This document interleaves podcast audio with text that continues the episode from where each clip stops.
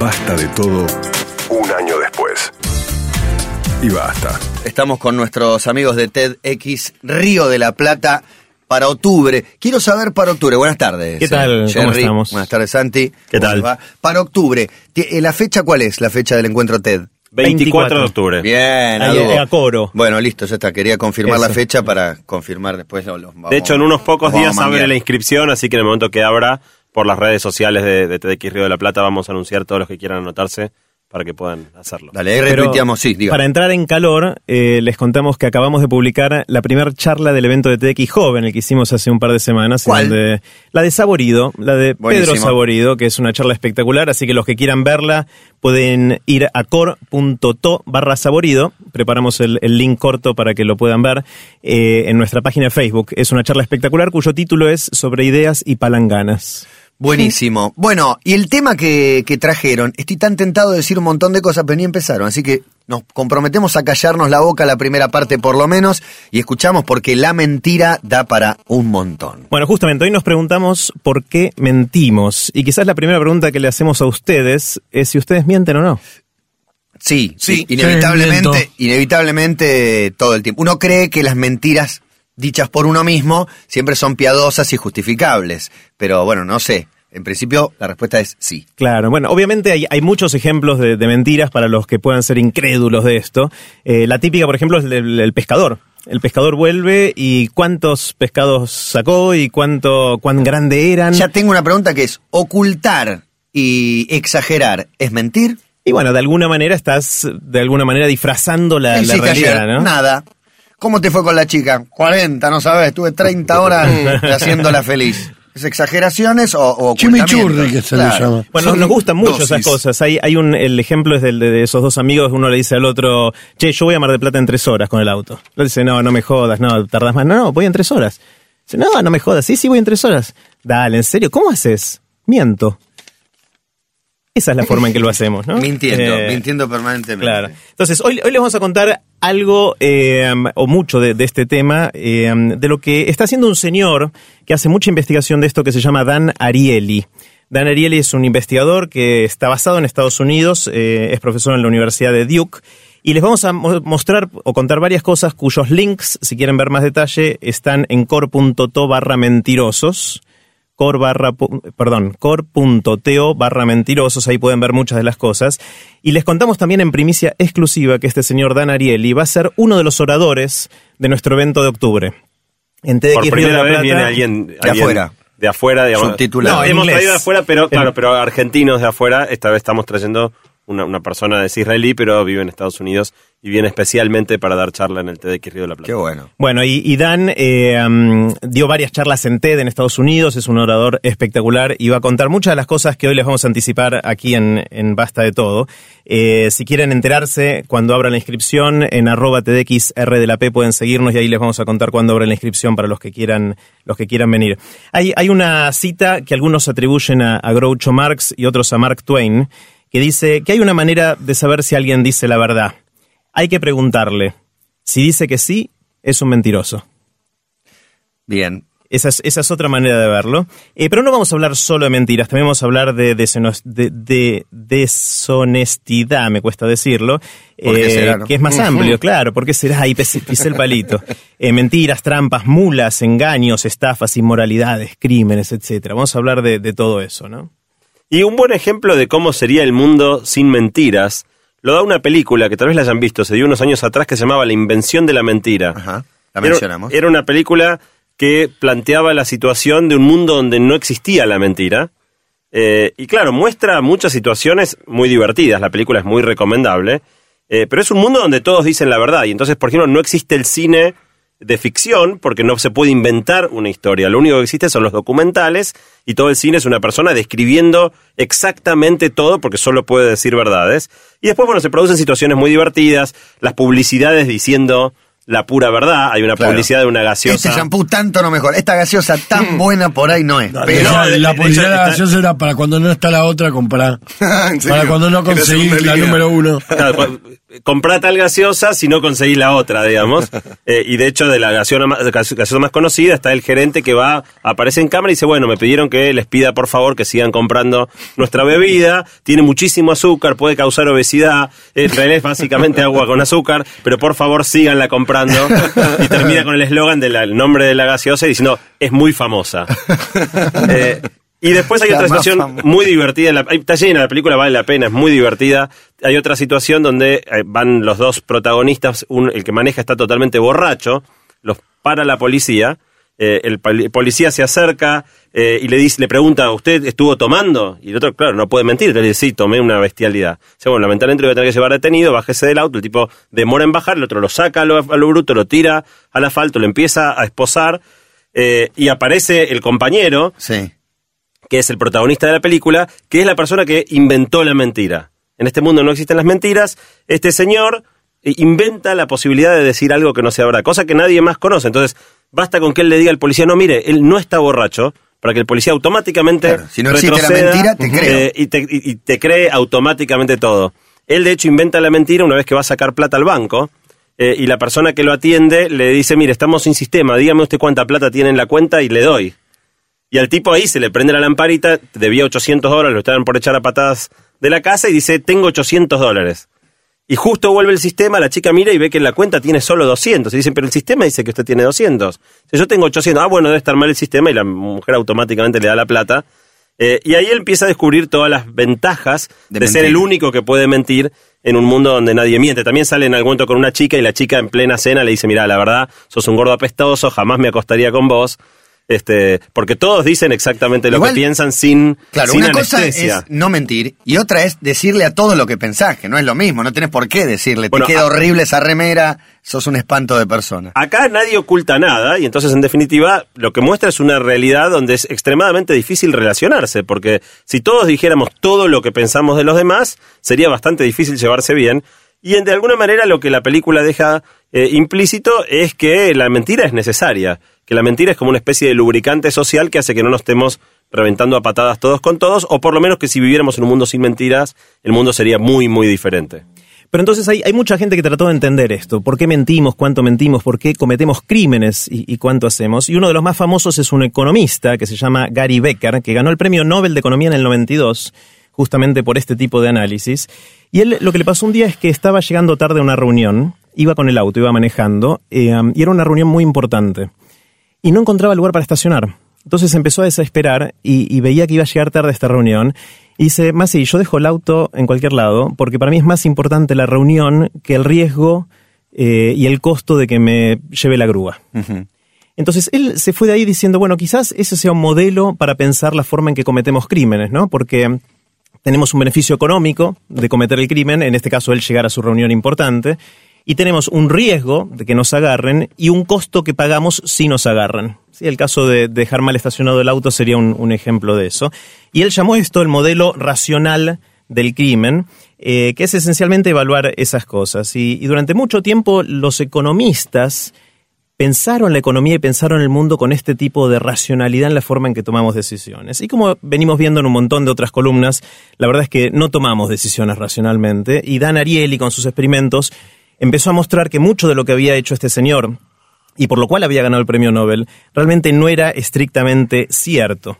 Eh, entonces, lo, que hizo Dan Ariely es crear muchos experimentos en los cuales agarra a mucha gente y le da la posibilidad de hacer trampa, de engañar. Eh, por ejemplo, les da un, un, ejercicio matemático y de acuerdo a cuántas respuestas eh, acertadas tenga la gente, les paga plata.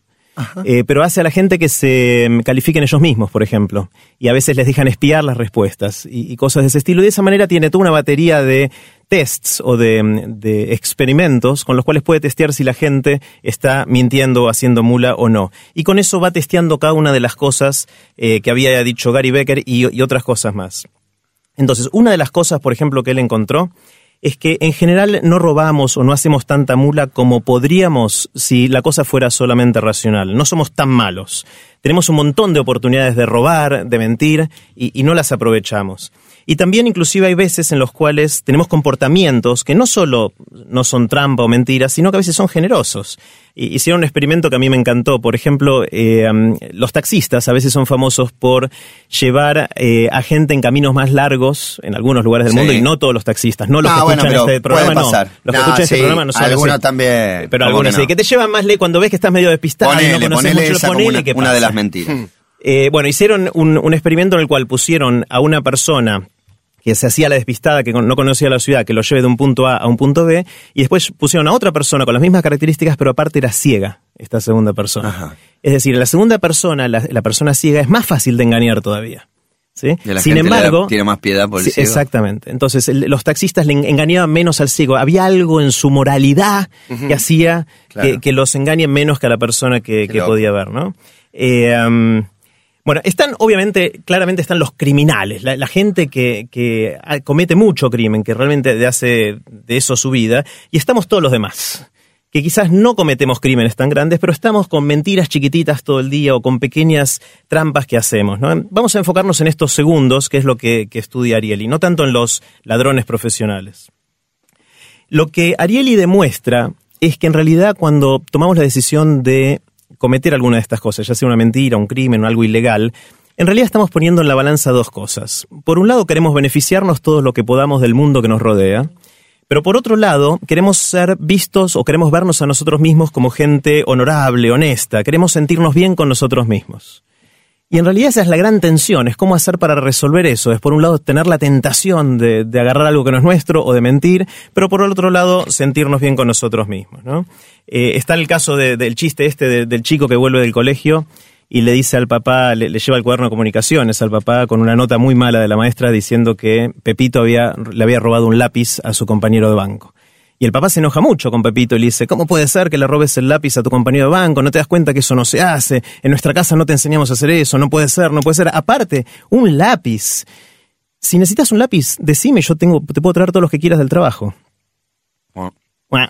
Entonces, eh, ese es el tipo de cosas que pasa muchas veces en, en- en las casas, ¿no? Eh, entonces, nos preguntamos qué hace que a veces mintamos y a veces nos portamos un poco mejor y Ariely identifica nueve cosas que les vamos a contar rápidamente. La primera es que es mucho más fácil robar algo que no tiene un valor monetario explícito. Por ¿Cómo? ejemplo, comparemos la posibilidad de traernos un lápiz del trabajo Sí. versus robarnos cinco pesos de la caja del trabajo. no. No. Pero quizás vale lo mismo. Sí, ok. Entonces, cuanta más proximidad haya al dinero concreto, más difícil es robar. De alguna manera nos sentimos menos mal cuando lo que robamos no es un billete, una moneda, sino que es algo que por más que tenga ese valor, nos hace sentir más alejados es- del crimen. Es eh, sencillísimo y muy común que la gente se lleva del laburo una resma de papel, un, un teléfono, un lápiz o lo que sea. Pero aunque fuera la mitad de la resma. plata, O sea, ¿Sí? Una resma de papel. No sé. Sí, en Fato Medio se han pesado. llevado. Ah, Fato sí. que no. Es verdad, es verdad. Yo una vez me tocó estar del otro lado y dije, ah, mirá, qué raro. ¿Cómo Claro, funciona? claro. Claro, la- pero a la vez, la no- no te- si fuera la mitad de la plata de lo cual la resma, si es plata, no te la llevas. No. No, porque en, en general, aparte, lo, lo que se terminan llevando, o nos terminamos llevando muchos, son cosas que al fin de cuentas no necesitas. O por lo menos no es una necesidad básica. O sea, de llevarte un lápiz, una virome. Una brochadora. No, ¿Para qué? ¿Para qué quieres una Eh, brochadora? estaba ahí y se la llevó.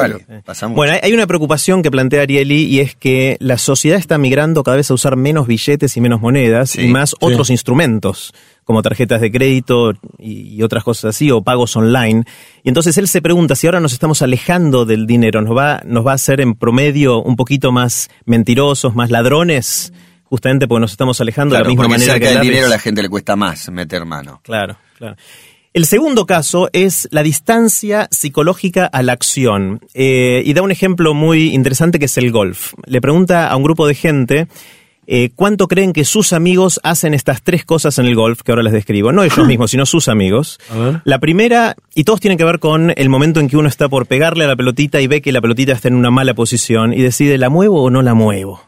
¿No? Que obviamente eso es ilegal. Y le pregunta... con el pie. Eh, bueno, hay tres opciones. Una es hacerla con el palo, otra es con el pie y otra es con la mano.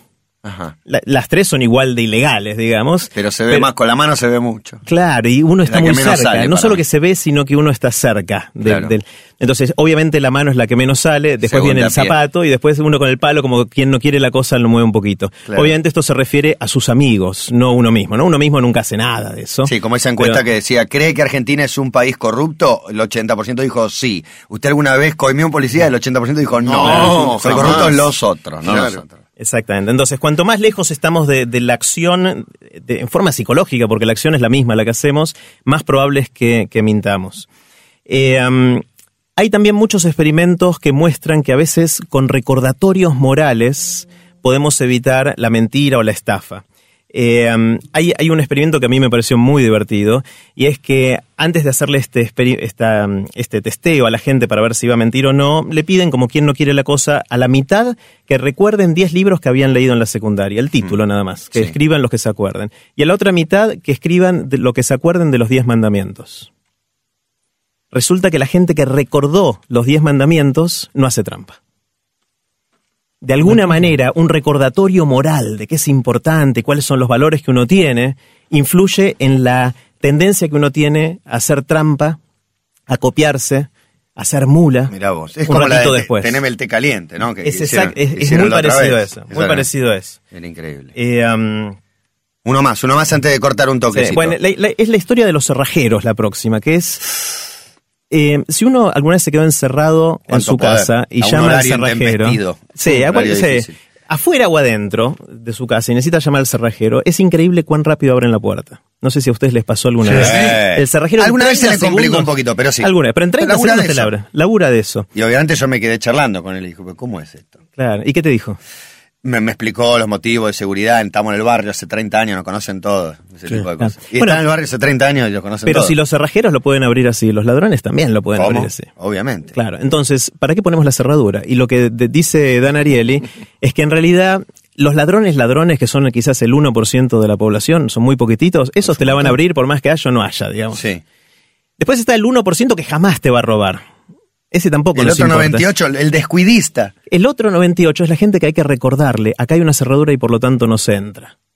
Es, es un recordatorio moral Como de los esto es 10 propiedad privada. Yo te diría, se cae un camión, no sé, está ahí al alcance de un camión que tiene algún tipo de producto y la gente va hasta el que no se considera ladrón, nunca robó en su vida, va y agarra algo y se lo lleva. Un montón de gente lo hemos visto.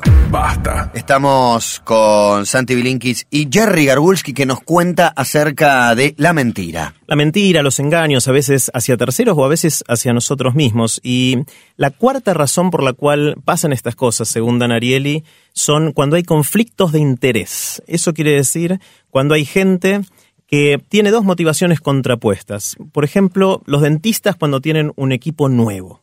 Si tienen un equipo nuevo para hacer molduras y, y coronas nuevas, Ajá. ellos quieren usarlo. Sí, señor. Claro. Me consta por mi tío. Pero a veces no es lo mejor para el paciente. Ah, no me Entonces, ¿Qué digas. hace el dentista? ¿Qué hace? ¿Le, le hace el- nuevo implante o dice mejor volvé y te reviso durante, Yo- dentro de un año? Te puedo aplicar el mismo ejemplo a la policía aeroportuaria.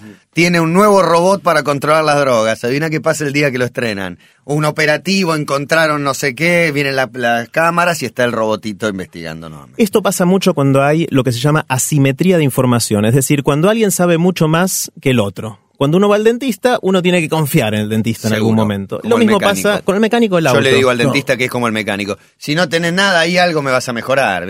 Cambiemos esta, esta carilla. Pero hay materias que el, el título te habilita y uno no discute al médico. Si el médico hay determinadas carreras que uno discute lo ¿Le que está no diciendo le un bola? profesional. Pero no lo discute. Yo en mi carrera lo he padecido en su momento y todos los publicitarios lo han padecido. ¿eh? En materia opinable de todo el mundo, si el comercial está bien o está mal y te gusta o no te gusta. El médico si te tiene que operar un pulmón, no te dice, vos no decís, che, mejor es el hígado. No, no, está bien. Pero est- esto se da muchas veces cuando el que te hace la recomendación es el mismo que se beneficia de hacerte el tratamiento. Ahí entiendo claro. el punto. ¿sí? sí. O sea, lo pasa con el mecánico, pasa con el dentista, pasa con el médico. Y en ese caso lo que recomienda Ariel es buscar una segunda opinión de alguien que no esté, que no tenga ese conflicto. Es decir, preguntarle un, a otro médico si él haría ese trasplante o esa operación cuando no es él el que la vaya a hacer. Eh, les voy a decir una frase a ver si recuerdan de qué es. Esto es casi un decilo decilo. La rufia del Paranaque. No les suena. La rufia del Esa es- Paraná era de un comercial de Volkswagen del año 80, es Bueno, mentira. muy bien. ¿Y es? ¿Sí? Mentira. Mentira, no existe, eso no existe. Era, era un comercial en el cual eh, se mostraba a los mecánicos diciéndole cu- cualquier mentira a la gente que iba en el auto. Dicen, uy, te hace un ruidito la rufia del Paranaque. Ah. Eh, se le pirifiliaron los rembos, le decía en otro momento. Cosas todas inventadas. mentira. Y el dueño del auto re preocupado y quería arreglarlo, ¿no? Era una publicidad que mostraba que cierta marca de auto no necesitaba ir mucho al mecánico, entonces se al evitaba, mecánico, se evitaba ese tipo de cosas, ¿no?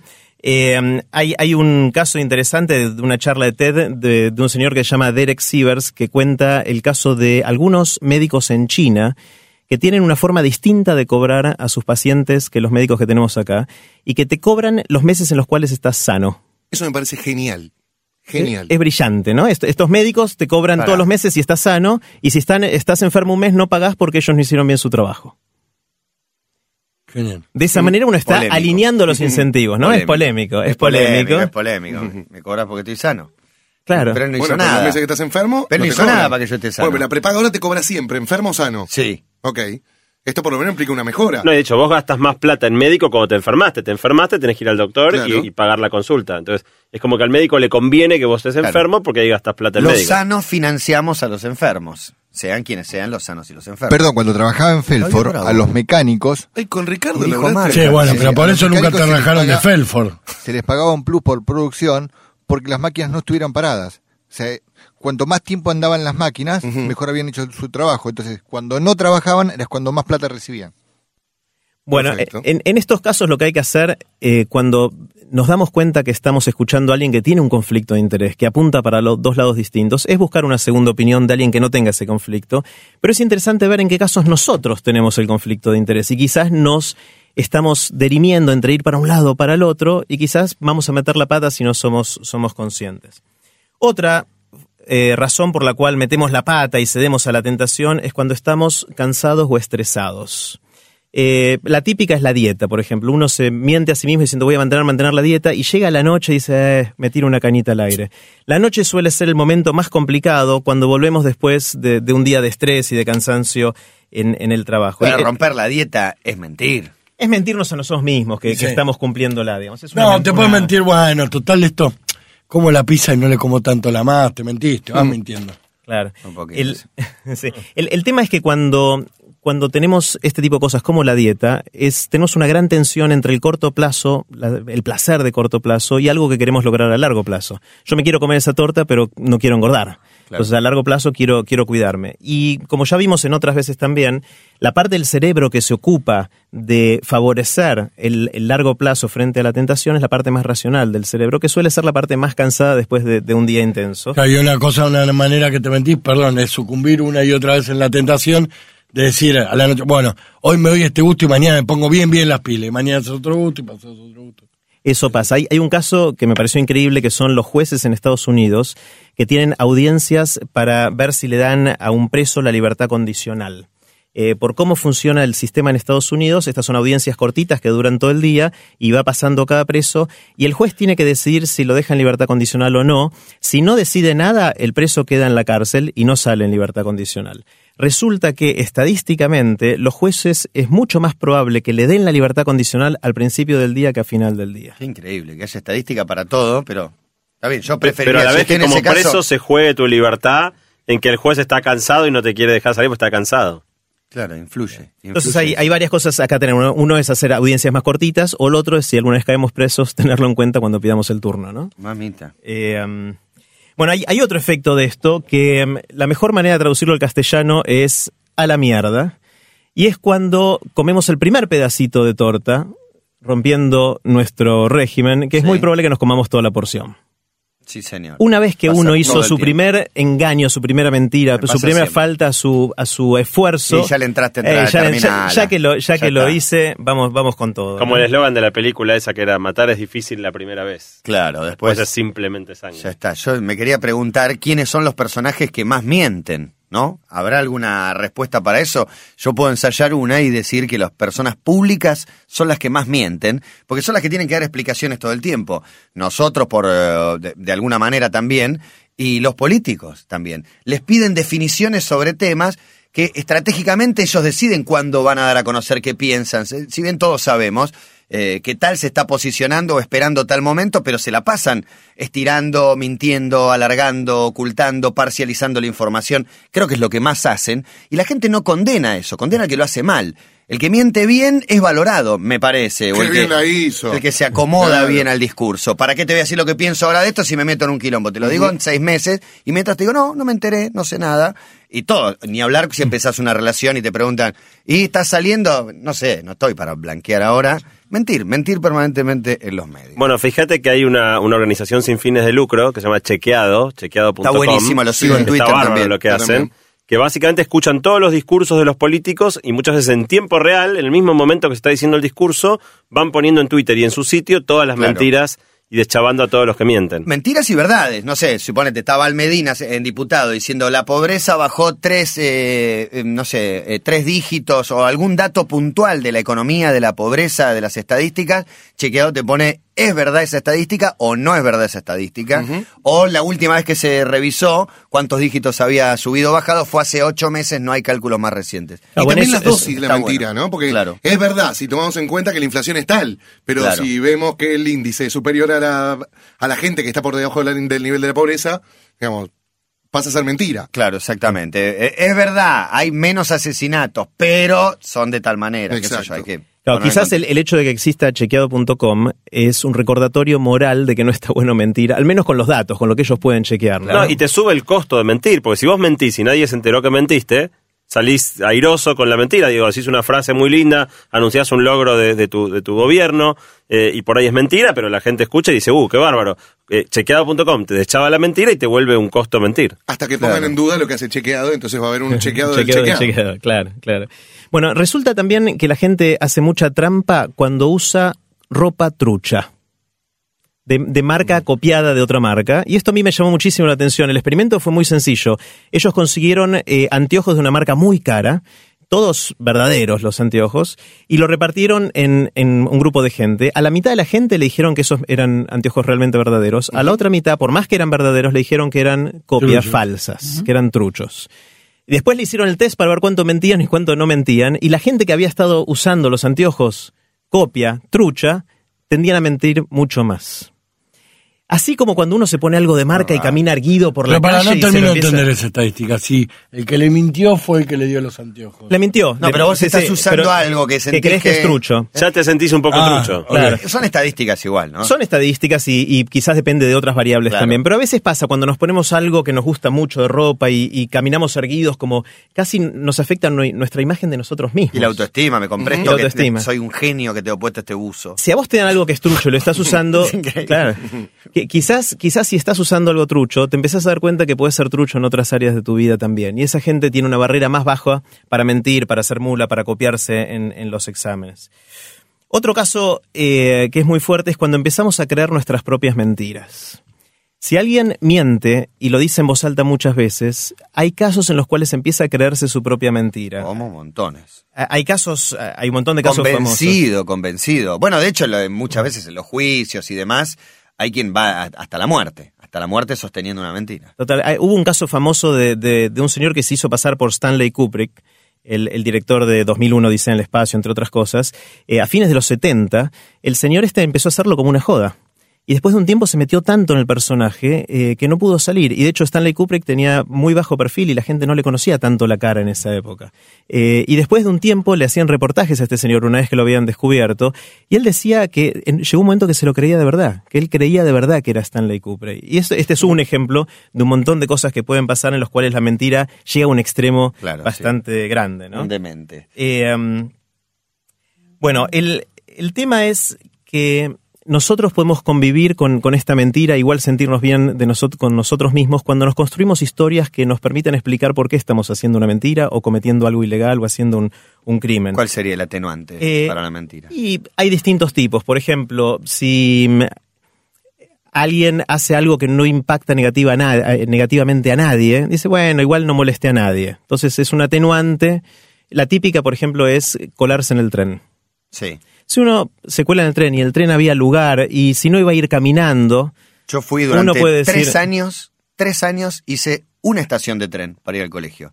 El último día de clase saqué boleto para ver cómo era. Pero de verdad, porque dije... y no te ver- sentías con culpa. No, no, no. ¿Por qué? Primero, adolescencia, rebeldía y, y demás. Era una estación, era. No llegaba a ser ni una aventura porque era. Porque era una estación. De hecho, una vez me agarró el chancho, le dije que iba hasta la terminal, me dijo, bueno, te bajás en la primera. Y yo iba a una, así que no me. Te, te vino bárbaro. Bueno, está bien, bajo. No, no me sentí, pero no me, no me daba culpa. La verdad que no. No Claro. sé por qué. Bueno, eh, resulta que la gente que tiene más creatividad para construir estas historias que lo hacen sentir mejor consigo mismo, tienden a ser más mentirosos, en promedio. Es decir, los más creativos Sí. Suelen ser más mentirosos. Mirá vos, che. Y de hecho hicieron eh, estos test en empresas donde, de acuerdo al departamento donde están, por ejemplo en agencias de publicidad, le hacían el test de cuán mentirosos son a la gente de contabilidad y en el otro extremo a los creativos publicitarios. Creativo campeón del el mundo. creativo, Campeón claro, mentía mundo muchísimo más porque tienen Ya una con el look, con el look, en- Claro. la mitad. Tienen capacidad de, de construir estas historias. Ahora, no, no encontraron correlación entre mentir e inteligencia. El- el- la inteligencia intelectual, digamos, el, el coeficiente intelectual. intelectual, Sí. no está correlacionado con, con la mentira, pero sí la creatividad, que me pareció algo, algo interesante, ¿no? Y Diego decía cuando eh, vendíamos o hablábamos de, de que íbamos a hablar de la mentira, yo creo que a los chicos hay que mentirles más, decía. Eso es otro tópico también. ¿Qué se le cuenta a los chicos? Uno dosifica las realidades, no anda contando todo crudamente. No es lo mismo lo que sabe un tipo de 50 años, con la experiencia que tiene y lo que ha vivido, que lo que sabe un chico de 10 años. Eh, no Pero eso justifica la mentira. conviene. No sé, la explica de algún modo. ¿Qué le voy a contar? Y digamos que si un chico de ¿Cuántas 5 te pregunta cómo se hacen los bebés, vas a tener que echar mano, no sé, por, por ahí no a la cigüeña, pero Está bien, en la por ahí en el momento semillita, digo, decís, vas a "Mira, tener que vestirlo un sos muy poquito de- chiquito para saberlo, si se la banca, todo bien, y si no, le inventas una historia. Yo lo decía por más que nada para, inve- para, para incentivar, para estimular el mundo mágico, la imaginación de los pibes, ¿viste? No sé si tu abuelo te habrá contado alguna historia de gatos de colores, pero El gran pez. cuando, claro, cuando creces y te das cuenta que eso no existía, y te das cuenta que lo hacía tu abuelo para mejorar tu imaginación o para que vos creyeras que existía un mundo mágico, no es tan condenable esa mentira. No, pero también cuando creces y te das cuenta que te metieron el perro en alguna... También te da bronca. Sí, La, sí, la mentira, mentiras lindas, sí. la mentira más grande del mundo es Papá Noel. Sí. Cómplices, todos. Está bien, es una mentira que es un fin noble, supuestamente. Te vamos a dar regalos y. y Para, ¿me estás diciendo en serio que no existe? No, estoy haciendo como un ejemplo, no, porque ¿cómo después no hay gente que es el ratón Chicos, no escuchen esta parte. ¿Cómo no ¿eh? va a existir? el ratón Pérez y otras cosas. Ratón que- Pérez, bueno, ese maneja guita. Claro, exactamente. ese más. Guita y dientes. La Y peor dientes. piña que me comí en mi vida fue por contarle a un primo que Papá Noel no existía. Vino por mentirle. mi tía y me puso por una mano... mentirle. Bueno, y eso eh, tiene, eso está bien, entonces, y, de- y no contarle que, que hubo una violación, hay casos tremendos, ¿qué te vas a poner a detallar? ¿De No qué murió cuenta. tal persona? No sé, no, no, bueno, no, no te pones a contar con detalles. Eso, ocultar, exagerar, mentir, mirá Chucky cómo aporta. Claro. Eh, otro, otra cosa que se descubrió haciendo experimentos es que la deshonestidad puede ser contagiosa. Nosotros nos comportamos de alguna manera eh, mirando a la gente que está alrededor nuestro. Eh, y es un tema, un tema social. Hay un caso, por ejemplo, de un profesor que le dijo a sus alumnos que tenían computadoras en la clase que no usen Facebook durante la clase. Y al principio todos lo cumplían. Pero cuando uno empezó a usar Facebook y los demás, pispeando por arriba del hombro, se dieron cuenta y vieron que lo estaba usando, rápidamente todos empezaron a, usar Facebook y realmente la, la clase perdió, perdió su intensidad o, dejaron de prestarle atención al, al profesor. Hay muchos casos en los cuales nos comportamos socialmente. Hay eh, un caso de un sitio en Estados Unidos eh, que ayuda a, a los chicos a escribir sus ensayos para el colegio, la redacción tema la vaca o lo que fuera, eh, que se llama echeat.com. Ya el nombre cheat en inglés quiere Trampa. decir hacer trampa, sí. engañar. Eh, y era interesante porque el eslogan hace un tiempo era no hacemos trampa, estamos colaborando. Y el, tit- y el, el sitio se llama hacemostrampa.com, más Claro, o claro, menos. claro. Eh, y lo que hacen es vos vas ahí y podés encontrar ya composiciones de todos los temas que quieras para todos los temas que quieras eh, en el colegio. Así que como eso hay, hay un montón de cosas y, y la infección puede ser social. Entonces, así como en una epidemia de un resfrío, lo mejor para parar la epidemia es agarrarla temprano, cuando hay poca gente infectada. Lo mismo pasa acá. Si estamos en una situación social en la cual empezamos a ver que algunos empiezan a cometer algún ilícito o a, o a hacer alguna mentira o a hacer algo que no deberían hacer, está bueno no dejar que se propague si uno no quiere Mirá. que eso infecte a todos. Y si la dejás crecer, tengo el ejemplo, pero perfecto para estas cosas. La dejaste crecer y llegó un punto donde te dañó definitivamente, es el papá de Axel Bloomberg, ¿no? Si de entrada decís, mirá, la verdad no soy ingeniero, se terminó ahí. A la sostuviste mucho tiempo, el día que lo contaste se le terminó todo. Claro, ahí se agrandó muchísimo, se agrandó muchísimo. Hay una teoría que se llama la teoría de las ventanas rotas. Parece que en, en algunas ciudades cuando hay zonas marginales con edificios viejos con ventanas rotas, si uno no las repara es muy probable que terminen todas rotas. Porque la gente al ver que hay algunas rotas está bueno tirarle piedras a las Claro. otras, ¿no? Entonces, la teoría de las Sí, ventanas sí. rotas es que si vos querés que tu edificio no tenga las ventanas rotas, apenas haya una rota, arreglala. Eso es mucho más barato que después tener que arreglar todas las demás.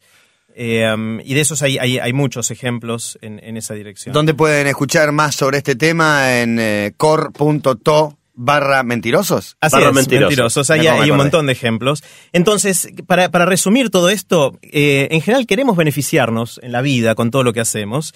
Eh, tenemos la motivación racional y económica de, de hacer un poquito de trampa, pero a la vez queremos vernos como seres maravillosos, como seres honorables. Y entonces tenemos una motivación psicológica de no irnos de mambo con esto, ¿no? Parecería que no podemos hacer las dos cosas a la misma vez, pero racionalizando a veces nos contamos historias que nos dejan eh, hacer un poquitito de, mentira. Resulta que al final la cantidad de dinero que podemos ganar o la probabilidad de que nos agarren tiene mucha menos influencia en cuanto delinquimos, en cuanto hacemos estas cosas de lo que se pensaba. Y, las cosas que más influyen y que no lo pensamos tanto son este tema de los recordatorios morales o la distancia al dinero, si hay o no hay conflicto de interés, si estoy cansado o estoy estresado, si me visto con cosas truchas, eh, si soy muy creativo o no, si estoy rodeado de gente que hace actos deshonestos o no. Somos más morales de lo que predice la teoría racional de este Gary Becker, que hace mucho tiempo ganó el, el premio Nobel con, con este tiempo. Piensen todos cuántas veces tuvieron oportunidad en los últimos días de hacer cosas ilegales y no las hicieron a pesar de que quizás la probabilidad de que los agarraran en cada uno de esos casos era, era muy bajita. Eh, am, también hay que prestar atención a los que roban mucho, pero la verdad es que la gran mayoría de los ilícitos son pequeñas cosas hechas por un montón de gente. Por eso Claro. el 98% de los que no somos ladrones profesionales, pero hacemos cosas muy chiquititas que van, que van en esa dirección. Sí, y un último tema, digo, siempre da vueltas la fantasía de que en los argentinos somos más truchos que el resto, ¿no? Que, que acá somos más deshonestos. Es como, como parte del imaginario popular. Bueno, Dan Ariely, otra de las cosas que hizo fue tratar de determinar si hay eh, países que son, digamos, más propensos A la a la mentira. o al engaño que otros. No lo hizo sobre la Argentina puntualmente, pero evaluó 10 países y encontró algo bastante curioso, que es que casi todos los países creen que ellos son los más truchos. Entonces, si vos le preguntás, No sé, a un italiano, No te dice, extraña. no, vos querés ver truchada, venite a Italia, vas a ver lo que somos acá. Eh, y sin embargo, cuando hicieron las mediciones, en los 10 países, todos dio un nivel de, de- de truchada muy parejo. Ajá. O sea que aparentemente la cultura no afecta, por lo menos en los 10 países. No, pero la mirada crítica hacia el lugar de pertenencia existe en todos. Acá Eh, en siempre, todos, uno- eso es uno llega- increíble. llegás a la estación o al aeropuerto y, ¿y qué querés? Si este país ya escuchás a los ciudadanos del país que están volviendo a su ciudad y ya están quejándose. Hay ciertas motivo, particularidades. Por ejemplo, no sé, detenerse en las señales de, de pare, ¿no? Que acá no Sí. lo hace nadie. No. Realmente la cultura es como si las señales de pare no existieran y en otros países la gente se detiene. Pero no tiene tanto que ver con una cuestión de deshonestidad, sino que la gente no siente que, sea, que haya que parar Claro. frente a la señal de pare. Pero también la, la tolerancia, por ejemplo, a pasar una luz en rojo o frenar o no frenar cuando hay un peatón en la senda peatonal. Todas esas son, son eh, particularidades En de Chile, cada cultura Uruguay, local. se respeta. En la Acá mayoría no. de los países se respeta. Acá probá de poner un pie Acá en la no, senda peatonal cuando vienen los coches. Eh, esas son, son ciertas particularidades culturales, pero que no tienen tanto que ver con, con la deshonestidad. Y finalmente, hubo un ejemplo muy interesante unos años atrás, tres años atrás. Eh, Mariano Pasic, de una agencia de publicidad, armó un sitio que se llamaba La Prueba de la Bicicleta, donde lo que empezó a hacer era en diferentes lugares de Buenos Aires poner una bicicleta y dejarla ahí apoyadita contra la pared. Y poner una cámara oculta y empezar a filmar a ver cuánto tiempo tenía que pasar hasta que alguien se la afane y lo fue probando en diferentes barrios. Y lo interesante es que, gracias a Internet, esto tuvo una enorme difusión y se armó como una especie de proyecto colaborativo de- en todas partes del mundo. Para que se den una idea, en el blog de, de la prueba de la bicicleta.com hay desde páginas de Irán hablando de la prueba de la bicicleta. eh, y empezaron a hacerse en un montón de ciudades del mundo esta experiencia, de dejar una bicicleta a ver qué pasa. Y es muy divertido, están los videos en internet, uno puede entrar y mirarlos, y vos ves, por ejemplo, el, el- el tipo que finalmente vio la bicicleta y está pensando, me la afano, no me la afano, y ves que pasa para un lado, pasa para otro, Claro, sí, tercera sí, sí. pasada, y en una de esas, en la cuarta pasada, ¿ves? se sube la bicicleta, se va, eh, y quedó todo filmado y es muy interesante. Hubo varios ejemplos también en televisión de programas que hacían esto, por ejemplo, de dejar caer accidentalmente Sí, una billetera Andy- Andy lo hizo, y filmar a ver si, si la gente lo levantaba, eh, o darle mal el vuelto a un ciego, un ciego pagando con un billete de 100 diciendo que es de 10, a ver si el kiosquero le decía o no le decía. Eh, en definitiva, eh, digamos, no hay ninguna manera de saber fehacientemente si los argentinos somos más truchos que el resto, pero sí tenemos este indicador curioso de que todos se creen los más truchos y al final del día somos todos iguales. Y nosotros también. Bueno, Jerry, ciérreme. Para ciérreme, cerrar, eh, no sé si saben cuál es la- el origen de meter la mula. no. El, el- el dicho, La ¿no? Porque estamos hablando, hablamos bastante de, de hacer mula, meter la mula. Resulta que cuando la zafra, que es la, la cosecha de la caña de azúcar, se hacía todavía en forma manual, eh, venían con una mula donde cargaban toda la caña de azúcar y los tenían que pesar en unas balanzas que estaban al, ra- al ras del piso. Y muchos de los que llevaban las mulas lograban hacer que cuando pa- Que el- con la que mula. con la mula arriba. Entonces La le estaban metiendo la mula en la literalmente, balanza. le estabas metiendo la mula en lugar de la caña de azúcar a esto. Ese es el, el origen de todo esto. Y entonces, el tema de, de tener recordatorios cuando uno está tentado, el tema de entender cómo, cómo funcionan estos conflictos de interés, el entorno y, y nuestro desgaste, si estamos cansados o no, eh, el contagio social, todas esas son cosas que van a influir en cuánto mentimos nosotros y cuánto miente nuestro entorno. Y nos pareció interesante hoy compartirlos con todos. Bueno, acá me dice Martín Nouchi, sí, Papá Noel existe, que iba con el hijo en el auto. Era una joda, era una joda que estábamos haciendo como para probar que nosotros también sabemos mentir. Bueno, diga, Le- les cuento brevemente del relanzamiento de Oblogo. Diga. Eh, Oblogo, como saben, es la, la revista que hacemos con, con algunos amigos en la cual imprimimos lo mejor de la web. Le pedimos permiso a los autores que escriben en los blogs, entre ellos Santi tiene muchos artículos en, en Oblogo, y distribuimos en- por, por todo el país. Oblogo va a ser relanzada en octubre y le estamos dando la posibilidad a la gente de que sean productores de Oblogo. Si quieren enterarse cómo, pueden entrar a oblogo.com y ser parte de esta nueva movida. Gracias Santi, gracias Jerry querido. Nos encontramos en un par de semanas nuevamente Así es, Exacto. nos vemos. con los muchachos de TEDx Río de la Plata. Matías Martín, Cabito, Diego Ripoll. Y basta.